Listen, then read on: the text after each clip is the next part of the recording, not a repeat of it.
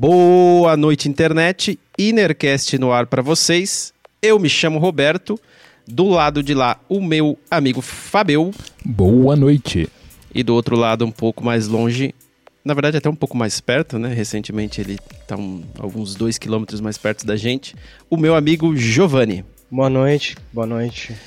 E no programa de hoje você já sabe do que a gente vai falar. Tá escrito aí na descrição do vídeo do podcast. Eu não preciso nem dizer, né? E antes de mais nada, eu gostaria de pedir para você se inscrever no canal se você achar que deve e curtir esse vídeo se você estiver gostando mesmo. E se você estiver aqui no YouTube e não conhecer o podcast, procura lá no agregador de podcast, pode ser no Spotify mesmo, que a gente tá lá em todas as plataformas. E se você tiver num podcast, você pode ir lá no YouTube e ver os nossos rostos que nós estamos aparecendo lá neste exato instante, se você quiser saber como que é a nossa cara falando besteira. E antes de começar o assunto, aquele velho disclaimer, tudo que a gente fala aqui é opinião nossa, partindo das nossas experiências de vida. A gente não tem intenção de ofender ninguém, espero que é, a gente não faça isso e pedimos desculpas caso tenhamos feito ou façamos isso hoje ainda. E o assunto de hoje foi uma sugestão do Giovanni, absolutamente do nada.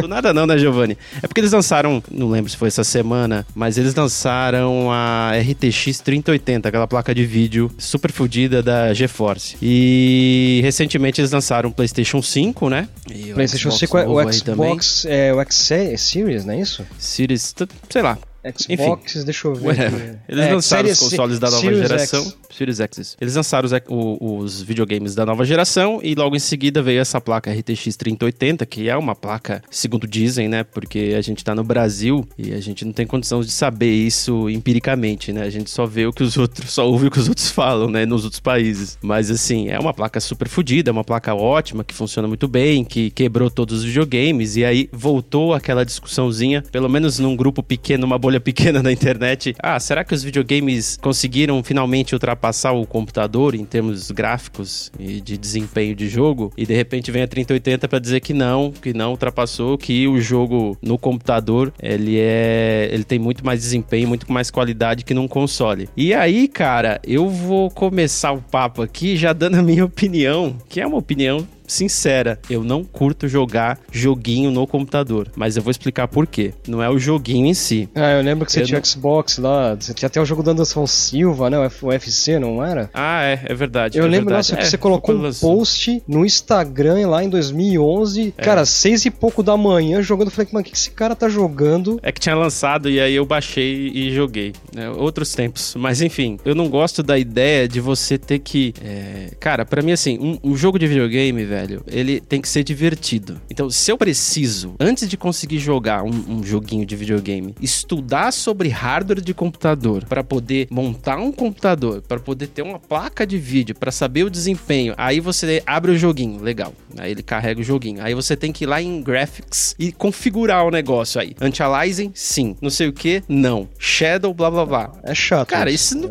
Putz, isso é chato, cara. Isso não é joguinho de videogame, cara. Videogame é o seguinte, cara. Ligou, colocou a fita e jogou. E não, e não tem nem que baixar, dar é, update, entendeu? Eu sou meio chato, mas, essa é a real de um joguinho. E eu acho que o computador não permite isso, cara. Eu, o computador é meio chato nesse sentido. A menos que você seja um milionário, que daí você vai numa loja e fala assim: ó, ah, eu quero o melhor que tiver aí e leva para casa já com os joguinhos instalados e configurados para você, que não é o caso da maioria das pessoas. E aí eu queria saber a opinião de vocês aí. O que, que vocês acham? É, eu acho muito chato toda vez que lança um hardware novo, você vê preços aqui no Brasil exorbitantes, cara. Eu acho ridículo, eu acho um saco toda vez essa merda. Que você quer, pô, eu quero montar um computador legal, você tem que deixar sua alma para montar um computador que vai ficar desatualizado depois de dois anos. Esse lance que você fala de configurando os jogos, né? Porra, eu vou, eu vou comprar. Porque assim, um jogo novo, ele, é, depende do tipo de jogo, ele é caro mesmo, tá? No mínimo 200 reais você não vai pagar. Só que eles estão vindo cada vez mais assim. Você consegue, dependendo se tem um computador legal ali que você montou, vai, não gastou tanto, né? O computador baratinho que sempre fica nisso, né? Ah, porra, tô apurado esse mês mesmo, mas eu quero montar um computador para jogar, para gravar uns vídeos, né? Ah, mas vamos montar um computador baratinho que tá foda comprar ali uma, uma placa de 3 anos atrás tá caro ainda, né? Porque subiu o preço de novo, sabe? Então assim, cara, você, você vai abrir o jogo, eles hoje estão vindo mais otimizados, eles, eles conseguem se adequar ao seu hardware melhor. Então você consegue sair jogando, sabe? Sem ter que ficar olhando tanto isso aí. Eu lembro que antigamente,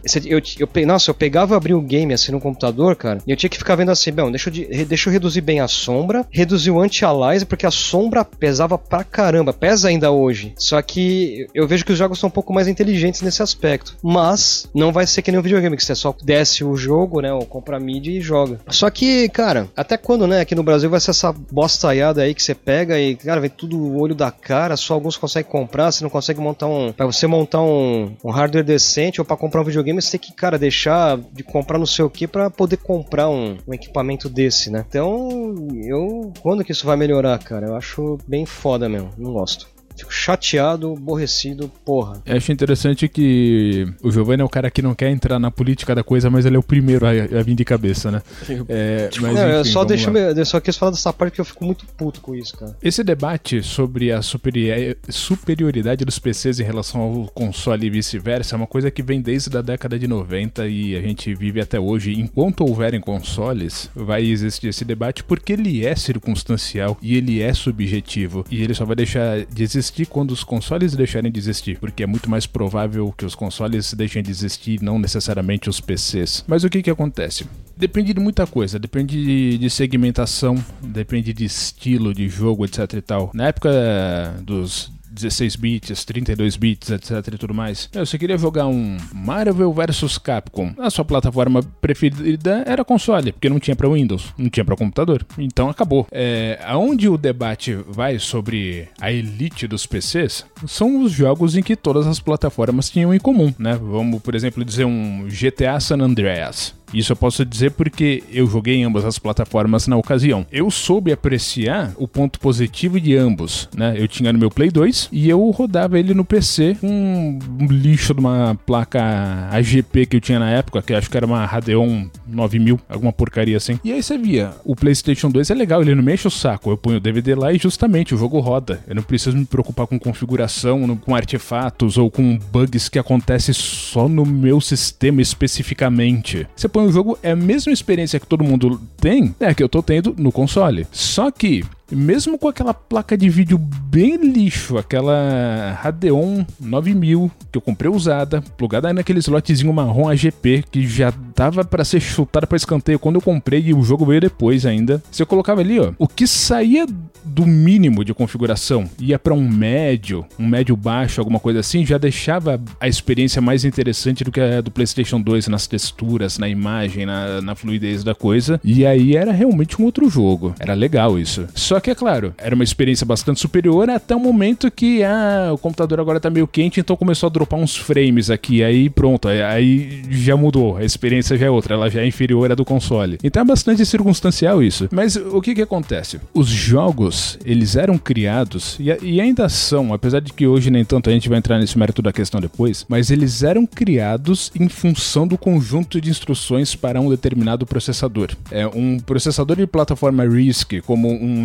Nintendinho, um Super Nintendo, um Mega Drive, é, eles induziam você a fazer um, um scrolling de, de textura, de mapping, então o negócio começava a descambar para a plataforma, esse tipo de coisa. O computador, do ponto de vista de programação, ele já funcionava de uma outra forma. Coisas que nasceram no computador enquanto conceito, enquanto ideia, não poderiam ter nascido em outra plataforma, como por exemplo o Doom, né? Vamos dizer que é um jogo de tiro em primeira pessoa que foi o mais consagrado da história até hoje e ele é um divisor de águas do que tinha antes e o que veio até depois dele. Ele foi portado posteriormente, ele se tornou open source inclusive, e existe para tudo hoje, mas para qualquer console que ele tenha sido portado, ele é extremamente inferior ao que ele é na versão original. Então tudo isso depende. Ao mesmo tempo que se você pega um Silent Hill 4 que foi desenvolvido para o PlayStation 2 e pega o port que mais tarde a Konami fez para Windows, ele é completamente bugado e é praticamente injogável. Tudo bem, aí já é relaxo, não por falta de capacidade do computador, mas isso é determinado, como a gente pode ver, em função do jogo.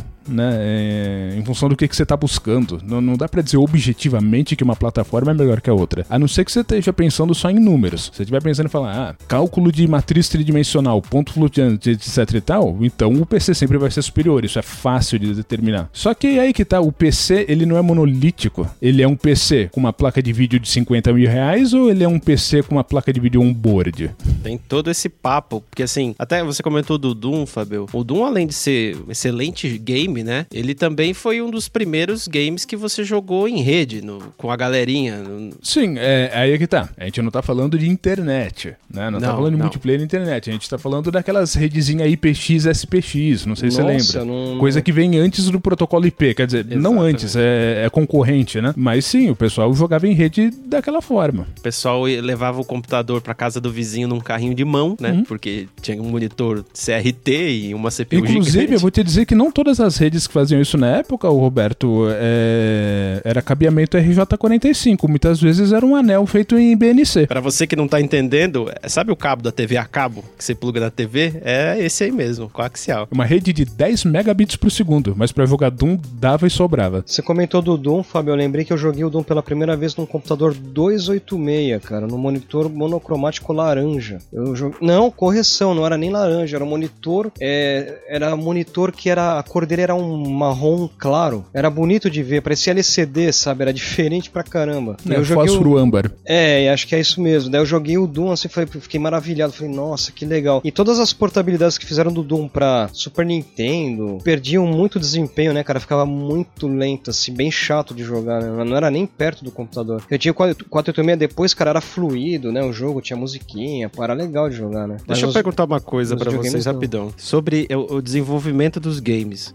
Vocês acham que o game, tudo bem, além do desempenho do hardware, tá? Porque daí você compra uma placa de 50 mil reais, igual o Fabio falou, uma placa de vídeo, e aí beleza, você roda o que você quiser. Você vai pra lua com a placa. Mas assim, para além disso, vocês acham que, né, é, além da plataforma também, CISC, RISC, para além do, do, do, do, do set instruction, que nem o Fabio tava comentando, mas assim, para além disso, você acha que o desenvolvimento do game para o PC versus para o videogame, a dedicação é a mesma? Será que no, no PC não é um pouco mais preguiçoso? Porque o cara sabe que, meu, ah, que se dane, o maluco compra uma placa de vídeo de 50 mil reais lá e ele vê se dá certo. Posso comentar isso do Fábio? Antes do Fábio, que eu, eu, vou, falar bem menos que o Fábio com certeza agora, mas eu quero comentar uma coisa que eu acho. Quando o cara vai desenvolver pro videogame, ele, eu lembro, isso pra mim os 16 bits, eles tinham o, a, o hardware do videogame ali para eles fazerem especificamente pro videogame. Eu lembro disso aí. Agora, você estava falando mais em otimização, né? Eu acho que pode acontecer sim isso que você comentou, cara, de ter, assim, pô, os cara, vai ter que rodar nessa configuração mínima e foda-se. Eu acho que pode acontecer isso, né? Mas, porque eu, eu percebo uma coisa, é, tem coisas que eu percebo em alguns jogos, que tem jogos assim, que você fala, nossa, olha esse gráfico e tá rodando super leve. Aí você pega um jogo que tem um gráfico também tão bom quanto, só que roda mal pra caramba. Então existe aí pressa no desenvolvimento, essas coisas. Eu, eu creio que tem mesmo esse tipo de problema.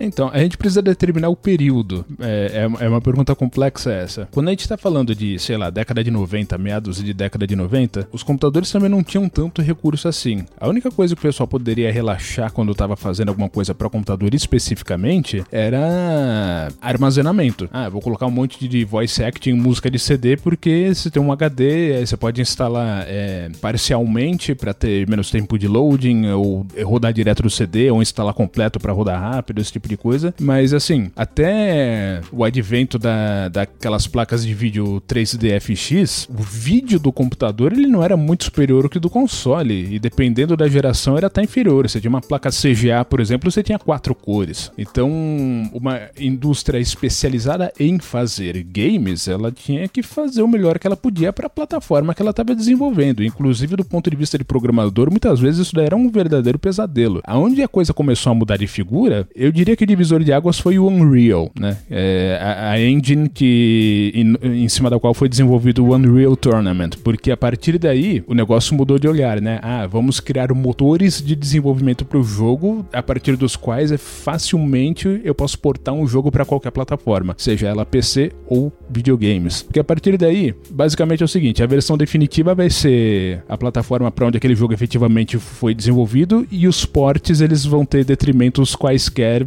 em diferentes proporções. Sim. Ou não.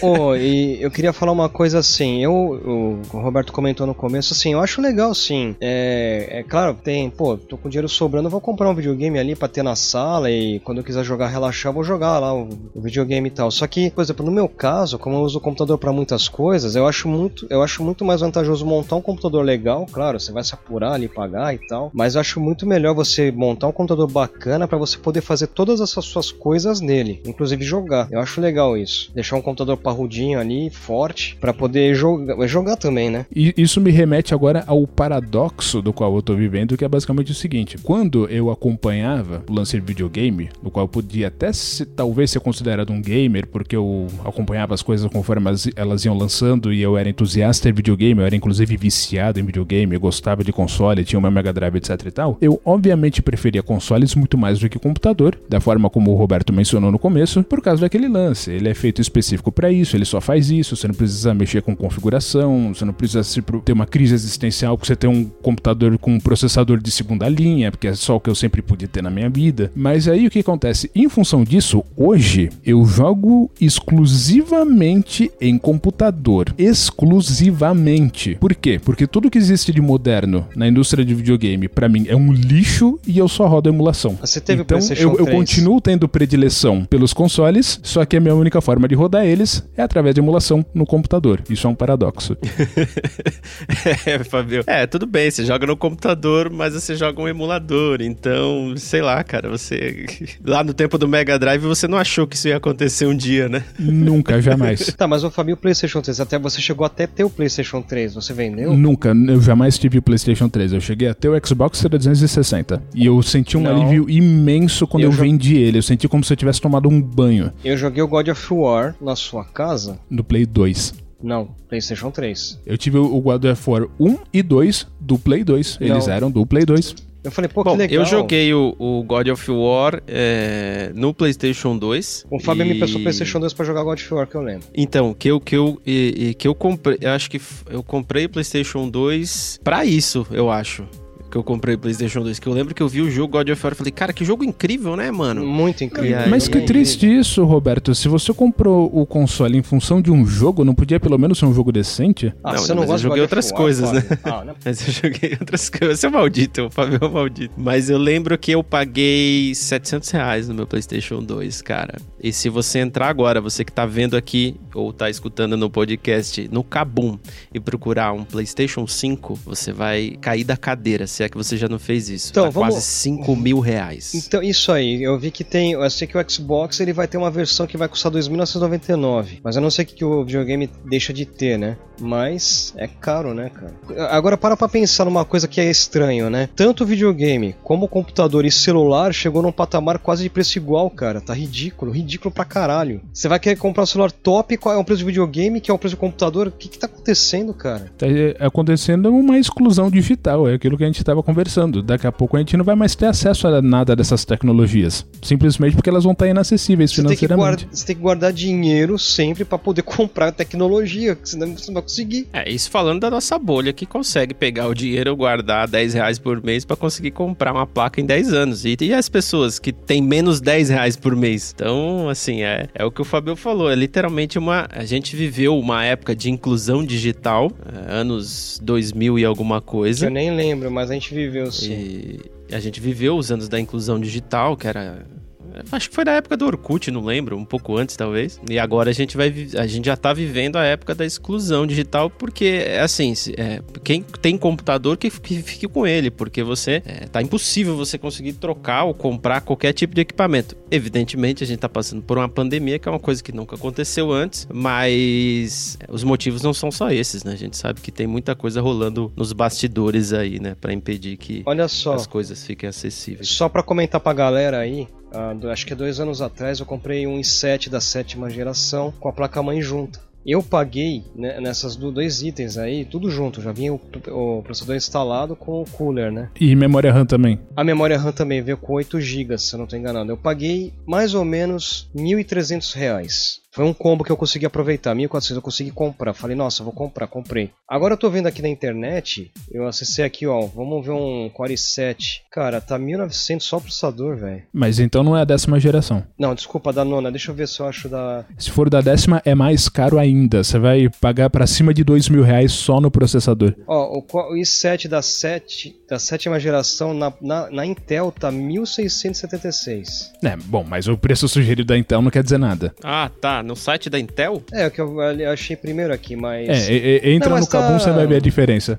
Mas então, para as pessoas que estiverem assistindo, essa diferença de preço que o Giovanni está citando, tá? É, é no decorrer de um período em que não houve qualquer correção monetária, tá? É só a suposta inflação que não existe porque ela foi contida e não existe mais, né? Que é o, o discurso que a gente ouve. Mas você tá vendo a realidade da coisa e não houveram correções monetárias. O nosso poder aquisitivo, ele é, é, no absoluto numérico, o mesmo que ele era naquela época. Agora, na prática, ele não vale mais nada. O poder aquisitivo não sobe e as coisas estão mais caras. Ele não é que ele não sobe, Ele cai. ele cai. É, ele cai, é. Então é. Mas você vai, comp- vai comprar ali agora hoje um. O que, que eu fui ver no mercado lá que eu achei absurdo? A gente foi comprar queijo, velho. Pacotinho assim, ó. 14 reais. Eu Falei, vai, vai, fiz assim pro pacote, mano. Ah, Nossa, fudeu.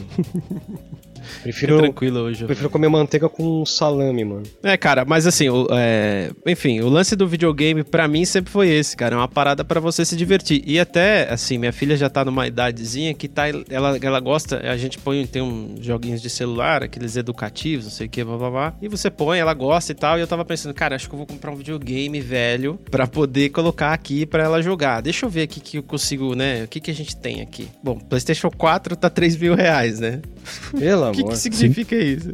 Aí você, Bom, tudo bem. Não, olha, precisa ser cara. PlayStation 4. Monta o computador Vamos- pra sua filha, cara. Não, não, não consigo montar pra mim, vou montar pra ela.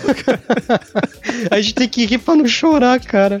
Eu- Eu não tenho certeza de que isso é uma boa ideia, ô Roberto, por causa do seguinte, né? Hoje em dia, o- o- os cliques, as amizades, os grupos e as interações sociais, elas se dão pela internet. Então, é aquele negócio... Eu, eu- tenho muitos amigos que sonham em tornar os filhos em retro gamers, mas, tipo, não vai rolar. A tem interação entre eles criança. é- é- já rola o Discord. Eles provavelmente manjam disso melhor do que a gente. Então, a- ainda que seja um jogo que não requeira muito recurso gráfico, um jogo tipo mobile mesmo, pra você rodar no celular, tem que ser uma coisa da moda da época que tá rolando na internet e que as pessoas estão comentando a respeito. O resto não é interessante pra criança. Você tem razão, Fabio. É que eu, eu justamente queria aproveitar enquanto isso não acontece. Porque ela tem 5 anos de idade e até que ela comece a acessar a internet e ter amizades, né? E usar a internet pra manter suas amizades, dá um tempo, pelo menos, dela conhecer alguma coisinha. É claro que é, ela pode ter interesse ou não, muito provavelmente não vai ter esse interesse, vai jogar ali um pouquinho e logo que ela descobrir outras coisas, ela vai, vai deixar de lado. Mas assim, eu tava pensando num videogame velho Qual pelo, por causa do preço, cara. Não, sei lá. Eu, eu- cara, eu comecei por, por- por- Comecei pesquisando PlayStation, depois eu pesquisei. Eu cheguei até a ver o Nintendo Wii. Nintendo é uma boa, cara. O Fábio E- teve o Nintendo Wii. Eu tenho ainda, é que ele tá emprestado pro Cláudio. É, então, mas depois eu, não, é, eu acabei meio que deixando de lado, porque além do fato de não poder comprar nada, é, o lance, eu não sei se ela ia. Porque o Nintendo Wii tem aquele negócio de você mexer o controle, não tem umas paradas assim? Ele não é um controle. Isso. O que na verdade é interessante, né? A razão pelo qual naquela geração ele vendeu mais do que Play 3 e, e Xbox 360 é justamente porque a, a intuitividade daqueles controles tornava ele um videogame pra família mesmo. Tinha vovô jogando aquilo. Desse ponto de vista, ele é bastante interessante. Não tem ninguém que vai se sentir intimidado em pegar um Wii e jogar alguma coisa que tenha pra ele. Principalmente aqueles party games. Não tem Aqueles mais lá- jogos sendo feitos pra eles, né, Fábio? não, o, o Wii ele já tá fora faz tempo. Depois dele veio o Wii U, que também já tá fora de linha, e agora é o Nintendo Switch. O tempo passa, Giovanni. É, o, o é, aliás, a gente podia falar sobre o tempo, né, que passa bem rápido, né? Mas o Nintendo Switch parece que o pessoal se agradou bastante com ele, né? Tem opiniões mistas. Ele com certeza fez muito sucesso em relação ao Wii U, que foi um, um desastre de publicidade, né? Foi um console que praticamente não aconteceu. Mas o Switch, sim, ele teve uma boa receptividade, até porque é o primeiro momento em que a Nintendo chegou tão próximo tecnicamente da Sony e da Microsoft, porque nunca foi a, a intenção deles. Claro que o, o hardware ainda é bastante inferior, mas já consegue pelo menos rodar portes decentes dos jogos que estão na moda para os outros consoles. E ele é um console híbrido de você ter ele jogar na televisão ou andar com ele por aí e jogar como se ele fosse um. Isso é legal mesmo. Um, um, um Nintendo DS, apesar de não ser, né? Mas é, ele se tornou portátil também. Pô, eu queria nada a ver, agora eu queria comentar de um jogo que eu tava vendo esses dias. Me lembrei, lembrei agora, já que a gente tá falando de retro game também. Tem um jogo que me chamava muito a atenção chamado Altered Beast, que lançou primeiro pro Genesis, né? E aí fizeram um port pro Nintendo que era medonho, tava bem chateado de ver aquele jogo, porque eu, eles sempre. Eu odiava quando eles pegavam faziam um port pro Nintendo e deixava o caractere, o personagem minúsculo assim. Eu odiava isso, cara. não gostava mesmo. E dava pra eles fazer melhor. E, cara, o jogo, esse jogo, esse primeiro jogo assim, é, ele passa uma parada que o cara assim, ele vai virando uma besta mesmo, né? Vai ficando, ele vira um monstro, ele vira um lobo, né? Uma coisa. E ele vai ficando forte. Depois, aí depois, então esse jogo era muito legal assim, essa ideia, né? De você matar demônios, sei lá, e ficando desse jeito, né? Porque acho que aparecia Zeus e falava assim: Rise from your grave,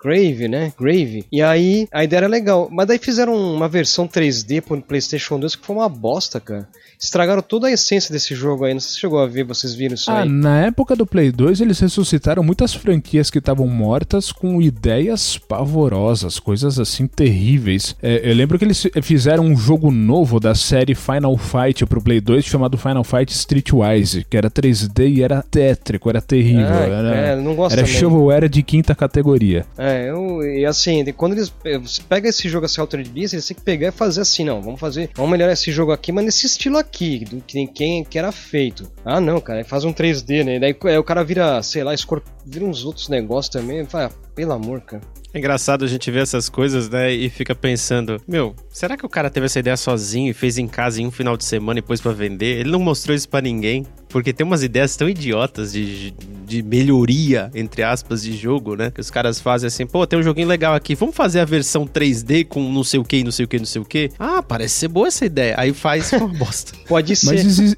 mas, existe uma desconexão muito grande das empresas com os fãs, entre aspas, vamos isso, dizer assim. Fábio. E você vê isso principalmente por parte da SEGA, né? Que é detentora dos direitos do Altered Beast. Eles estão aprendendo melhor agora, depois de ter dado muita cabeçada. Mas depois que eles se retiraram do mercado de console, com a falência do Dreamcast, o que eles começaram a publicar para os outros consoles, né, da, do, dos, dos concorrentes, era uma atrocidade atrás da outra. A, aquele Sonic the Hedgehog que fizeram em 2006, aquilo não é um jogo. A, a, aquilo a LJN teria feito melhor.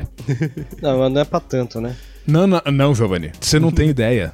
Isso eu acho aquilo, que. Aquilo é um tech demo na melhor das possibilidades. Mas eu acho que isso acontece, Fábio, é, muito em conta, muito é, por culpa do mercado, né? Porque é, é, existe essa exigência, vamos dizer assim, do cara aparecer com alguma coisa em algum momento. O próprio jogo do ET, quando eu fiquei, quando eu vi o cara contando a história no documentário do Netflix, o cara fala: Meu, eu tinha duas semanas para fazer o jogo, cara, e eu fui mostrar lá pro Steven Spielberg e ele, tipo assim, ele não curtiu muito, mas eu tive que convencer ele, porque eu não conseguia fazer nada de diferente em tão pouco tempo.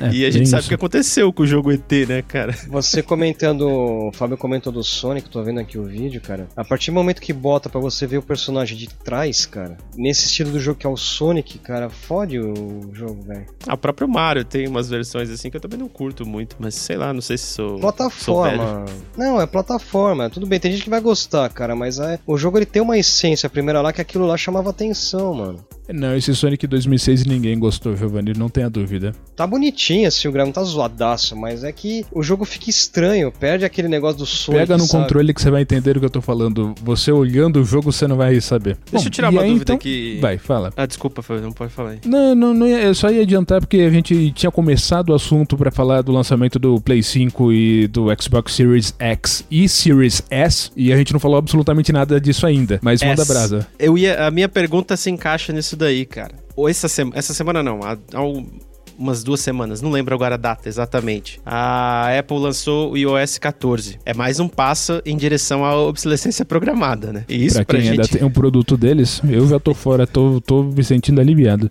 então, pois é. Nem todo mundo não tá com esse alívio ainda. Mas aí, é, aproveitando esse gancho, cara, é, a gente acaba entrando nesse lance de obsolescência programada também em games, cara, porque quem é que consegue acompanhar? Tudo bem, a gente tá no Brasil, a gente não tá no, no, no jogo, né? A gente é carta fora do baralho. Verdade, mas assim, mesmo, cara, porra, mesmo pensando em termos de Estados Unidos, vai falando do Império, mesmo lá, cara, eu acho que é difícil você conseguir acompanhar a indústria de games nesse sentido de que, pô, você acabou de comprar é, uma placa de vídeo X aqui. Aí beleza. Passa um, não passa um ano, porque é todo ano. Eles têm que eles têm essa obrigação de renovar todo ano o estoque. E não passa um ano, cara, você já tá ferrado, porque já tem uma placa de vídeo X que tá para sair e já tem uma especulação de um jogo Y, sei lá, Cyberpunk, que vai sair e que vai vai ser muito punk e vai ser maluco. E aí você pensa assim, cara, até que ponto eu tô vivendo é, o ápice da tecnologia e conseguindo aproveitar tantas inovações em tão pouco tempo? Ou eu tô só vivendo uma manipulação de mercado que me faz torrar o meu dinheiro de seis em seis meses, cara? E aí? O que, que vocês me dizem?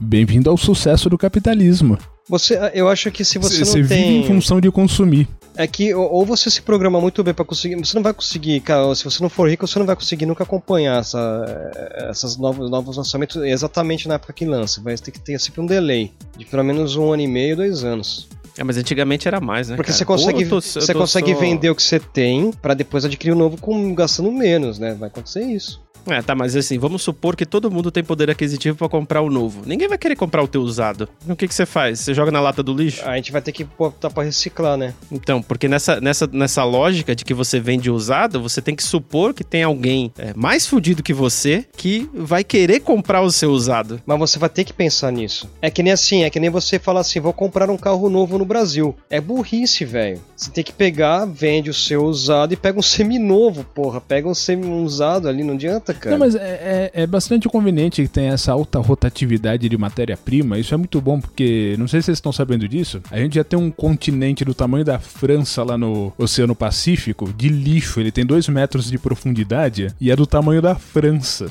Nossa, é, e, eu, isso eu, vi, eu vi isso daí, Fabio, e assim, só um, um, detalhe que é muito importante: tem vários donos, tem vários donos isso daí. É todo país de primeiro mundo, tá? Quando eu vi aqueles vídeos assim do pessoal jogando barril, não sei se de, não sei se era de radioatividade no oceano, eu pensei, ah, mano, vai se fuder.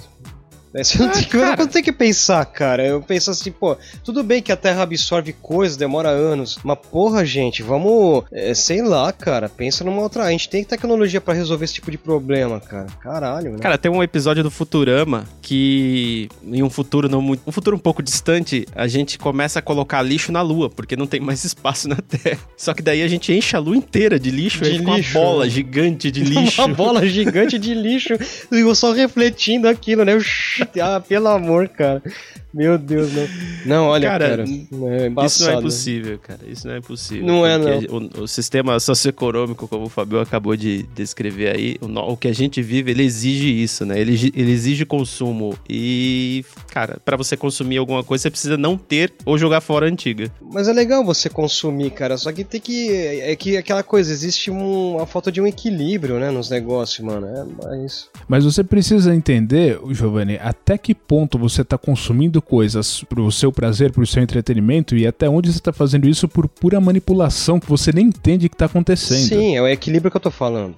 É, mas é aí que a gente entra no PlayStation 5. Precisamos dele? Eu não vejo nesse. Eu não vejo, eu não tenho vontade de comprar. Nem do cara. 4 e nem do 3, pra ser bem sincero. Fabio. É assim, ó, eu pego assim, eu vejo assim, eu, ah, lançou um jogo lá que eu gostei muito. Deixa eu ver, ah, vou conseguir rodar aqui? Não, então vou ter que trocar minha placa-mãe, então vídeo, depois eu vou trocar. Mas só se eu começar a sentir isso. Por enquanto, não, cara, tô de boa.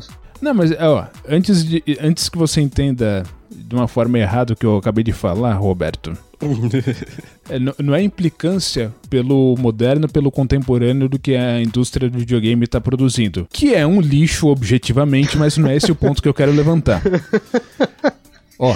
O Fábio devia se virar CEO, cara. Vai ser muito engraçado, cara. PlayStation 1, 2, 3, 4, 5 tá? Gente, você tem o PlayStation 1. é um clássico, ele é consagrado. Com as tecnologias presentes nele, ele providenciou a evolução de novos gêneros é, de jogos que não existiam antes, que evoluíram nele e que voltaram a ser revolucionados no PlayStation 2, porque o gráfico tinha um salto imenso de, de, de imagem, gráfico, etc e tal, entre o 1 e o 2. É, é, era uma coisa absurda. Então criaram-se novamente novos gêneros, né? É, na época do primeiro PlayStation, onde os beat'em ups começaram a se tornar hack and slash, na época do 2, eles aprimoraram o lance do hack and slash. Foi onde começou a aparecer os Devil May Cry, os é, God of Wars da vida. Foram jogos que eles foram extremamente aperfeiçoados, foram uma nova modalidade que se criou em função daquela tecnologia. Agora, a partir do momento que entra o PlayStation 3, que você vê, ele é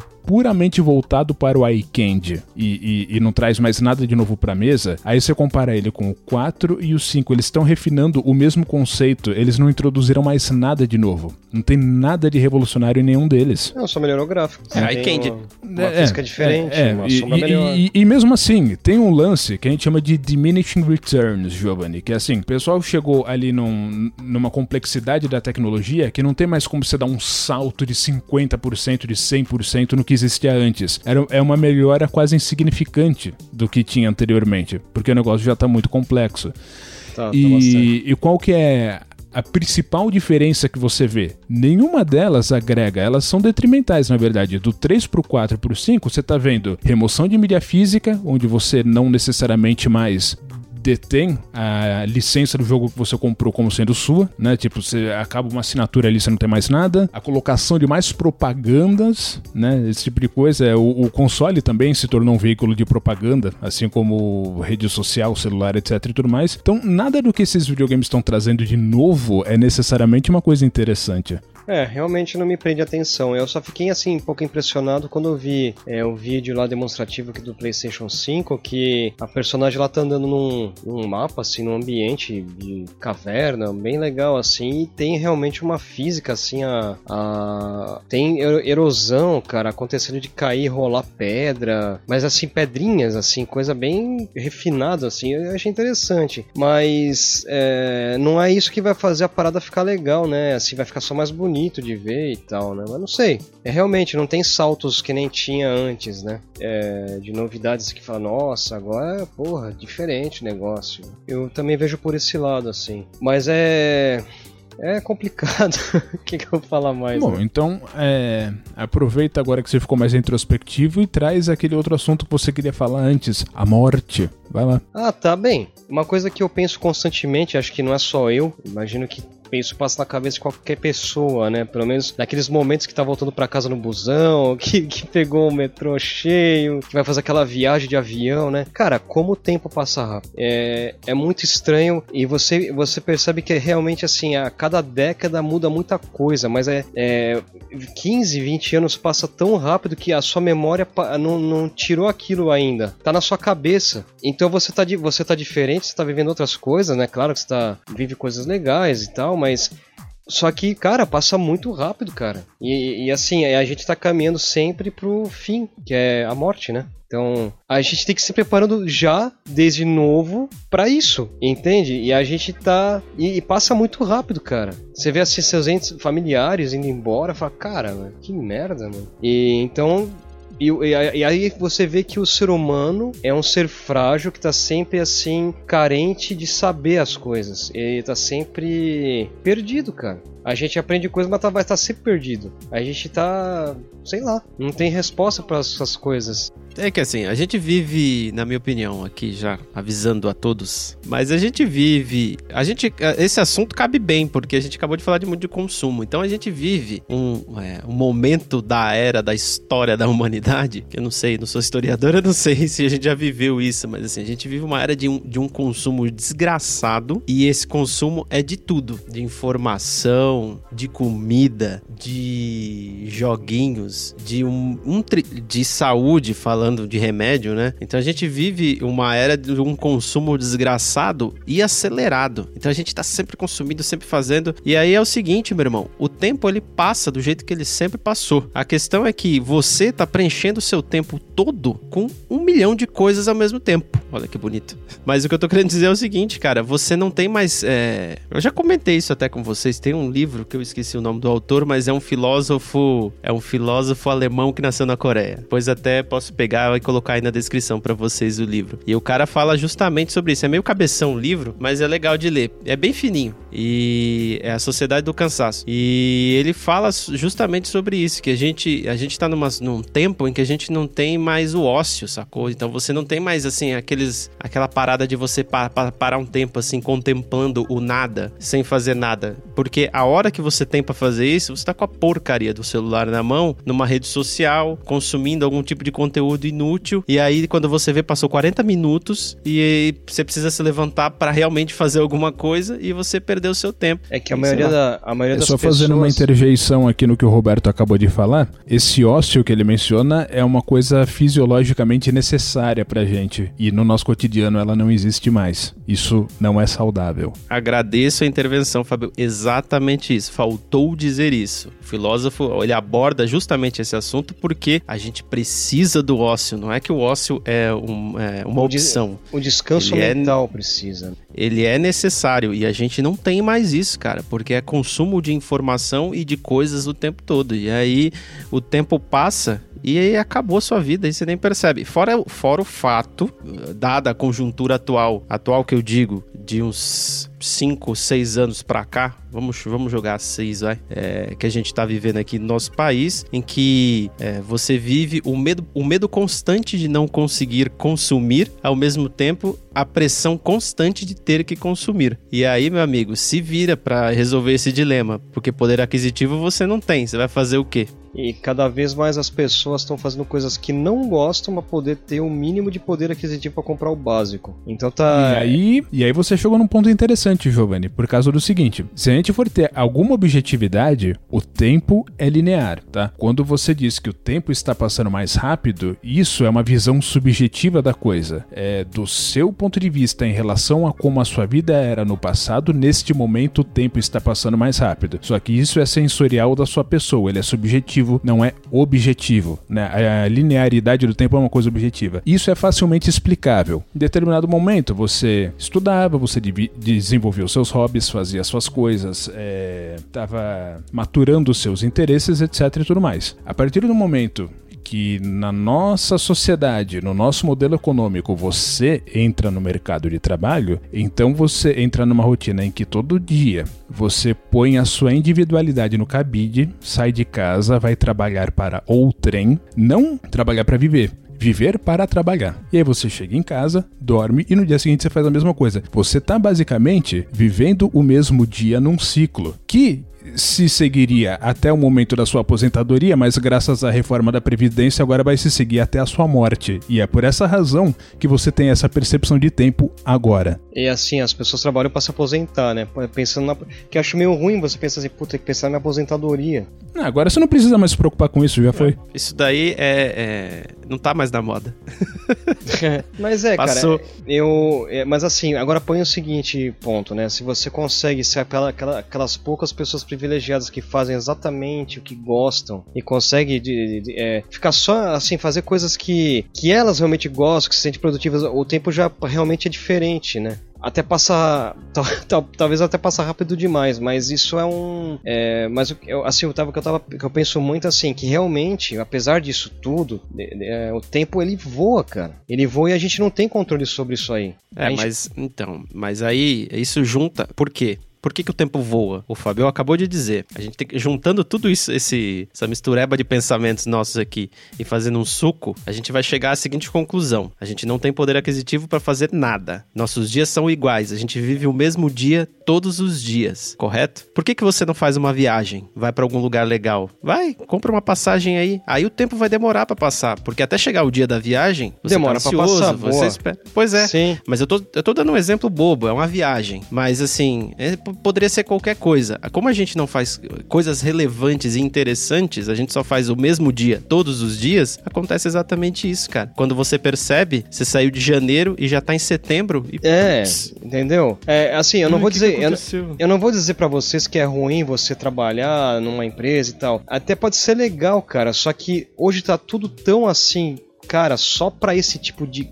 Só para isso, que poucos têm o privilégio de poder realmente pegar, viajar, curtir, meu, ficar num ócio. Cara, eu, às vezes eu, te, eu, vejo pessoas falando assim, pô, eu quero, hoje eu vou ter, vou ter um ano sabático, né? Eu vou parar aqui. Porra, cara, passa a fórmula aí também quero, velho. Entendeu? Eu quero poder fazer minhas paradas, mano. Entende? Olha, a sua percepção de tempo tá acelerada justamente porque, normalmente, né, dos exemplos que a gente tá dando, seria conveniente que ela pudesse desacelerar em função de alguma coisa agradável acontecer, o que estatisticamente não é provável. Agora, suponha que um dia você saia de casa para trabalhar, você tá ali na, na passagenzinha do carro, chega um cara pela calçada, tira uma 45 do bolso, aponta na sua cabeça, fica olhando para sua cara por 20 segundos com o negócio apontado na sua testa. Depois ele põe de volta no bolso e sai andando e vai embora. Na sua percepção se passaram 20 anos ali. Yeah, é, são vários, aí são é uma percepção é, bem é a relatividade do tempo, né? É, Exatamente, é, é relatividade é. do tempo. É. É, mas é uma situação bem fodida, né, Fábio? Pô, Mas é. Você pensa, porque assim, é. A nossa. É, só que também tem aquele lado, né? A gente pode pensar, pô, tudo bem, tô num sistema, tá, mas a rotina também não é ruim. Mas é que eu tô querendo dizer assim, que o tempo realmente, apesar de tudo, passa rápido, cara. É isso que eu quero dizer. Você tá. Você pode ser um cara que curte O que é uma coisa boa, Giovanni. Porque como nós não somos infinitos, quer dizer que logo mais acaba. Yeah! Bota aquele, aquele barulho de é de fundo, Roberto. Yeah! Ai, caralho. Ah, cara, é, mas, mas é pra é se vida, pensar. Cara. Assim, até é bom saber quem tá ouvindo a gente o que, que acha do tempo, o que, que pensa a respeito, pra ter uma opinião também. Porque a gente gosta de saber o que, que as outras pessoas. Queremos saber o que, que você pensa em relação então, ao fator então, tempo. É, a, a, resposta da pessoa vai ser justamente isso. É, a pessoa vai lá no nosso, nos comentários do, do YouTube e vai escrever assim: pô, legal, gente, obrigado, hein, cara. Eu tinha uma hora para não fazer nada e acabei escutando vocês. é, né? Vai ter gente que vai falar isso. ah, eu falaria. Quer pensar, quer pensar no tempo de uma forma bem mais profunda e filosófica, é fácil. Existe aí o repertório das composições do Sr. Alan Z. Você pode ouvir, ele menciona o tempo constantemente e é fantástico, tem uma profundidade imensa. Ele devia ter participado então hoje. É, acho que merece um, rever um reverb, um remember desse capítulo para falar com ele. Porque, é, mas é uma coisa, porque assim, eu entendo que para a humanidade o tempo, ele é uma coisa que o homem está tentando, digamos assim, tentando de certa forma domar o tempo e o espaço o tempo todo. É, é uma... assim, o tempo é um conceito filosófico. A gente está falando aqui de, ah, de, de, de, teorias filosóficas e é, como é que é que o Fabio falou? O que a gente sente, mas... Que nem fala, a idade é relativa, né? Só que ela é um parâmetro, é um parâmetro, né? Aí dizem assim, ah, mas as pessoas não vivem 200 anos por causa do câncer. Não. Entendeu? Não sei, entendeu? Tem gente que morre simplesmente de falência múltipla de órgãos, cara, não é câncer. É, então, é, tem isso, né? Bem, eu, eu acho que deu tempo, né? Já estamos aí chegando a uma hora de podcast. Galera, eu agradeço você que ficou aqui até agora ouvindo esse monte de nada e espero que vocês tenham gostado. A gente saiu da RTX 3090 para a 3080. filha da putice do... É, 3080 para filha da putice do tempo e estamos vivendo e tentando sobreviver, na verdade. Agradeço por ter ficado até aqui, né? Como eu já disse. E vamos para as dicas culturais de todo o episódio aí. É, eu nem me preparei, mas tudo bem, a gente vai conseguir extrair alguma coisa de algum lugar aqui. O... Vou pedir pro Giovanni começar. Você quer começar, Giovanni? Então, rapaz.